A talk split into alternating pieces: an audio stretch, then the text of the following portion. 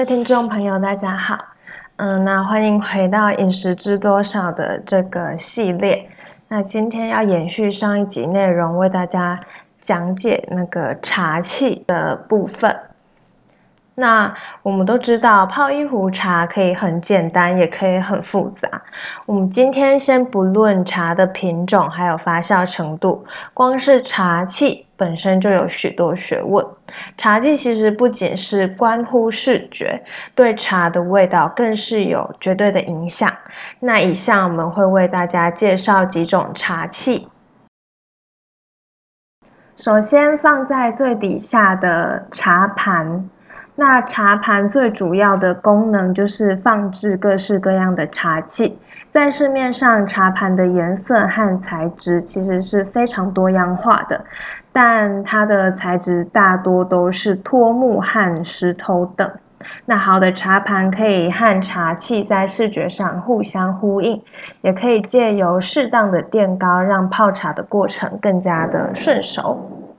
那在进入泡茶的环节，我们就会有茶仓跟茶折这个这两个东西呢，是放置茶叶的容器。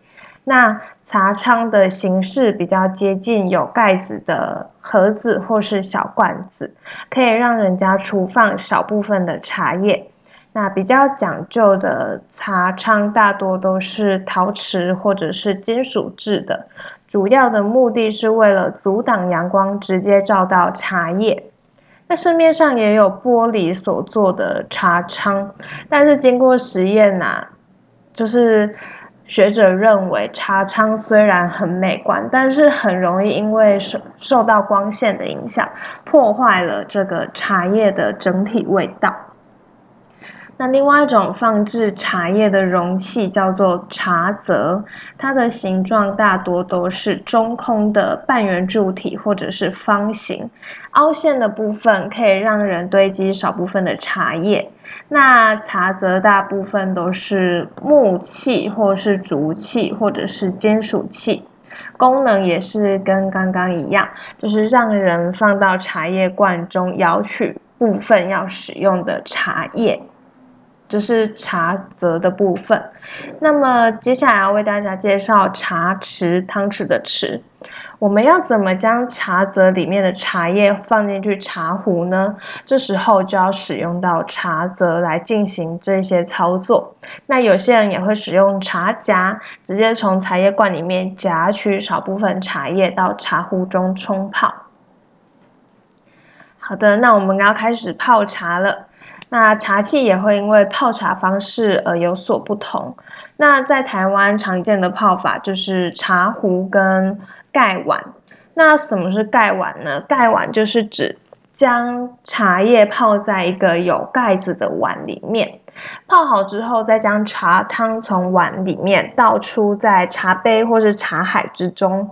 不管是选择哪一种泡法。茶壶和盖碗下面都会放一个东西，叫做茶船。这个茶船的功能啊，主要是避免茶壶或者是盖碗的热气直接触碰到茶盘。盖碗泡茶的茶友啊，通常还会放一个盖子，啊，它叫做盖制。这个盖制的功能啊，就是避免茶盖内部的水蒸气沾染到茶盘。接下来我们要把茶汤倒到茶杯了。在倒到茶杯之前啊，有一些人会先把茶汤集中在茶海当中，让同一泡的茶汤味道更加均匀。所以说茶海也被称为茶云。那么。茶杯的部分啊，除了陶瓷做的小杯子以外，台湾人也会使用杯口比较小、杯身比较长的闻香杯。顾名思义，闻香杯就是一个能够将茶叶香气留在杯中的容器。将茶汤一饮而尽以后，人们啊会把闻香杯放在两手之间，用手在这个用手掌前后的搓揉。然后一边用鼻子贴近杯口品味茶香，大家可以模拟一下动作。OK，好的，最后啊，就是清洁用的洁方了。洁方就是用来擦去多余热水的抹布，它是一个保持整洁的一个工具，这是洁方啦。那水方啊，就是收集这个多余的茶汤或是茶渣的容器。好，那我们再介绍一个东西，叫做茶针。茶针是专门用来清洁茶壶的工具。茶针的一端通常是细针状，它可以深入这个茶壶的壶口，把比较多余的茶叶推出来。那茶针的另一端是勺状，它可以把茶壶里面聚集的茶叶快速的摇出，非常的方便。那清洁的部分分别有茶洁方，然后水针跟茶针的部分。那其实一整套下来啊，我们可以知道，喝茶真的是非常讲究的。呃，我觉得如果有文化底蕴的人，喝茶的步骤跟它整体的规则啊、讲究的部分，一定是比今天介绍的还要更多。然后他们也会更加的讲究。好，那么除了视觉跟美观之外，茶壶和茶杯对茶的气味也有绝对的影响。那一般而言，茶壶跟茶杯的材质啊，可以分成陶瓷跟玻璃。陶器主要可以用烧制时的烧结温度作为区分。呃，烧结温度指的就是陶瓷生胚通过烧结，达到气孔最小、收缩最大、产品最致密、性能最优良，然后成为坚实集结体状态的时候的这个温度。呃，就是烧结温度。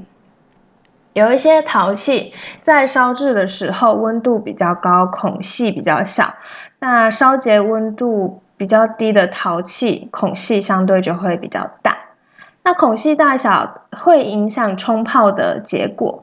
那杯子的这个器型差异会影响和空气接触的面积，进而影响温度、口感跟气味。所以真的是非常讲究的一门学问，茶道。那如要怎么判断这个陶壶的烧结温度？我们只要把茶壶盖轻轻摩擦茶壶上面的壶口，声音比较高的通常是孔隙比较小的，声音比较低的是孔隙比较大的。那一般来说啊，高温烧结的陶壶比较适合烘焙香气比较清扬的茶种。啊，也就是说，东方美人。那像这种低温烧结的，适合口感比较圆润的茶种，例如洞顶乌龙茶跟铁观音。所以说，什么器具喝什么样的茶，也是有所讲究的。啊，除了陶壶之外啊，瓷器和玻璃也是很常见的材质。瓷器大多有上釉，可以说几乎是没有孔隙的。那玻璃虽然也没有孔隙，但是玻璃的散热速速度相对比较快，只适合用于特定的茶种。所以我们在选用瓷茶壶的时候啊，呃，我们应该要注意到瓷器的一个厚薄程度。越薄的瓷器虽然制作难度比较高，聚香程度比较好，但是它散热速度相对也是比较快的。好的，那还有一点就是更高阶一点的人会比较 care 的，呃，陶壶跟瓷壶也有手工跟不是手工的这个差别。手工的茶器如果是出于名家之手，会有比较好的收藏价值。那如果制作者本身也是一个饮茶的爱好者，通常里面这个瓷器或陶器陶壶里面会有一些。特殊的巧思和设计，哈，更加的有这个收藏价值啊。除了材质之外，茶杯的器型也会影响茶叶的气味。不同的外形会影响茶汤的入口。有一些茶杯的开口比较大，那茶汤入口会先碰到舌头的后端，气味的部分会比较飘散。那如即使是相同的茶种，透过不同的茶器，也有可能会表现出截然不同的味道。那么在结束之前呢，我们为大家介绍几种这个呃茶壶或者是茶杯。那第一个就是紫砂壶，紫砂壶它是中国传统的茶壶，以江苏省宜兴市的紫紫砂矿土为原料，烧制的时候会产生特殊的气孔结构，能够彻底体现茶的香味。紫砂壶的表面只要接触到清水，就会产生特殊的光泽，泡茶也适合把玩。接下来是莺歌的陶杯，呃，在距今两百年前，莺歌瓷器就深受西方人的喜爱。它曾经博得台湾景德镇的美名。以莺歌陶土烧制的茶杯是台湾本土的代表，它适合的茶种就相当多元，但是因为它的孔隙比瓷杯还要大，通常适合饮用这个熟茶。第二种是仿汝窑，它是模仿宋代汝窑工艺制成的瓷杯，青绿色是汝窑最具代表性的色泽。那汝窑是宋代专门为宫廷烧制瓷器的窑口，曾经被誉为北方青瓷之首。如今类似的作品大多称为仿汝窑。仿汝窑瓷杯口感温顺，非常适合清香型的茶种。接下来是玻璃杯，工业化以后啊，玻璃茶杯也成为茶器的选项之一。玻璃虽然没有孔隙，但是散热的速度比较快，只适合用于红茶、绿茶这种茶种。即使如此，透明的外观还是可以让人直视茶汤，在视觉上相当具有风味。哦，对，我在这个很多录剧上面、偶像剧上面都看到，呃，中国人很常拿着这个玻璃杯，然后直接把茶叶放进去，就这样就是泡一杯茶了。啊，我就在想。哇，这也太特别了吧！就直接这样泡都不用经过其他手续。那其实真的，它泡在那个长长的玻璃杯里面，真的非常好看。像现在有有一些饮料店也是用这种模式，是透明的塑胶杯里面泡有茶叶，就觉得哇，赏心悦目这样子。以上是玻璃杯的部分。是景德镇的手绘瓷杯，它出自于中国陶瓷之乡景德镇。这种手绘瓷杯啊，有可爱的动物釉彩，做工更是非常的细致。因为它跟蛋壳一样薄，又被称为蛋壳杯。它有一种特殊的力学设计，让这个杯子即使倾倒也会快速的回正，因此又被称为不倒杯。那我个人是没有使用过，非常有兴趣，因为那个花纹还蛮可爱的。好的，那下一种是建水紫陶杯。呃，建水紫陶属于中国四大名陶之一啦。那陶泥出于云南建水境内，因为含铁量比较高，硬度也比其他的陶器还坚硬，色泽也更加的深邃。以建水紫陶杯饮茶，能够品到茶浓郁的气息，非常适合东方美人这种茶种。最后我们要介绍是一般的瓷杯，市面上常见的瓷杯有着翻口的设计，茶汤入口会先碰到舌头后端，气味的部分也会比较飘散。如果用来饮用清香类的茶，这种茶杯会让人品尝到茶的酸味，是一种会挑茶的茶杯。那以上就是今天我们为大家介绍的茶器内容。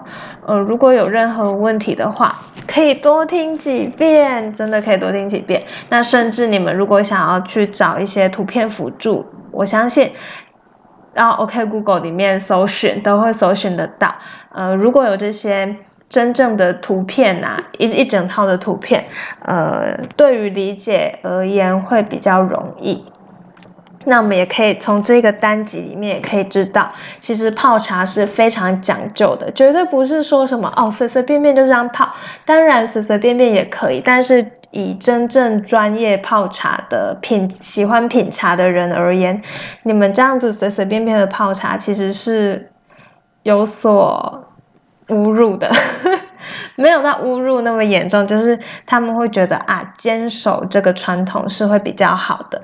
那其实这也就可以跟一些就是比较庶民阶级跟高层的这个。阶级来做出一个区分的，文化底蕴越深厚的人，那阶级越高的人，他们的一套礼仪跟规矩就会相对的更加繁琐。好的，以上就是今天对茶器的介绍。如果你喜欢今天的内容的话，麻烦按下爱心，并且分享出去，让更多人知道。也谢谢收听到最后的每一位观众，我们下集再见。